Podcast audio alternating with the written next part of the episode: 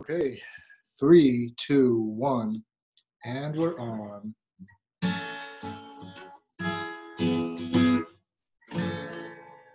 Hello, everyone. Welcome to Bedtime English. 大家好，欢迎收听睡前英语，我是我 JJ。是 Benji。今天的节目呢，我们来给大家讲一个关于猫与铃铛的故事。嗯，猫与铃铛的故事。嗯我们今天的啊、呃寓言的意思呢是 easier said than done。 ，easier said than done. Hmm. Easier said than done. What does that mean in Chinese? 意思是说时容易，做时难。嗯，说时容易，做时难，原来是这个意思。 Yeah. 好的，啊、那我们就开始今天的故事吧。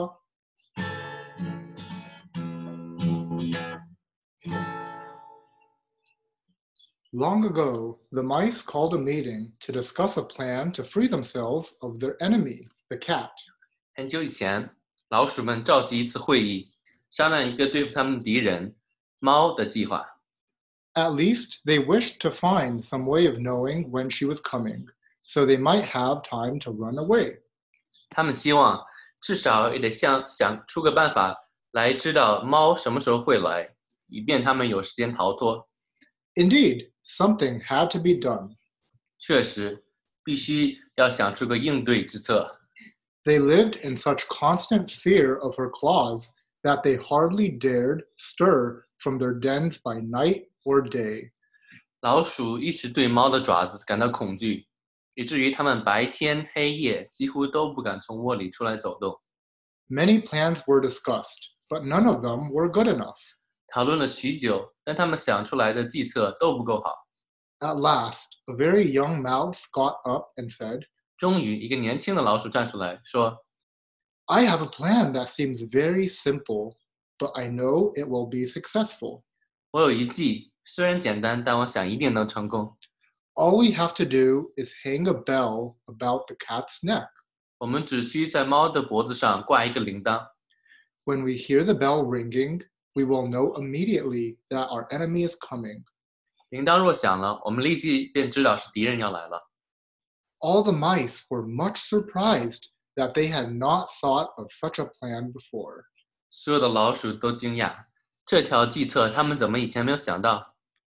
But in the midst of the rejoicing over their good fortune, an old mouse arose and said, 庆幸之际，某个年长的老鼠站出来说 I will say that the plan of the young mouse is very good,：“ 我觉得年轻的老鼠的这条计策很好， but let me ask one question Who will bell the cat?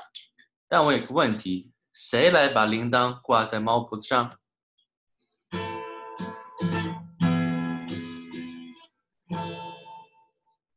嗯，好的。那么我们来看看今天的重点语句吧。今天我们要学的第一个单词是 plan。计划， plan. 计划， I have a plan. 我有一个计划， I have a plan. 我有一个计划， That is not part of the plan. 那个不在计划之中， That is not part of the plan. 那个不在计划之中。我们学的第二个单词是 enemy. 敌人， Enemy. 敌人， He is not my enemy. 他不是我的敌人， He is not my enemy. 他不是我的敌人， My enemy is not my friend. 我的敌人不是我的朋友， My enemy is not my friend. 我的敌人不是我的朋友。我们学的第三个单词是 simple. 简单的， Simple. 简单的。” That is a simple problem. 那道题目很简单， That is a simple problem. 那道题目很简单。 Today's homework is very simple. 今天的功课非常简单， Today's homework is very simple. 今天的功课非常简单。我们学的第四个单词是 successful. 成功的， Successful. 成功的， He is very successful. 他非常成功， He is very successful. 他非常成功。 He wrote a successful book.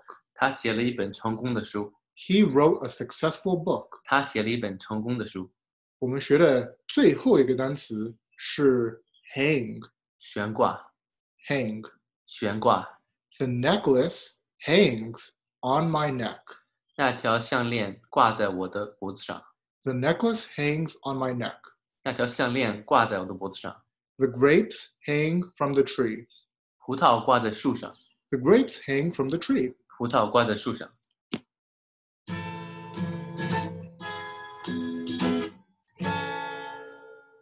嗯，好的，那么今天就讲到这里吧。Thank you for listening and see you next time. 感谢收听，我们下期再见，拜拜。拜拜。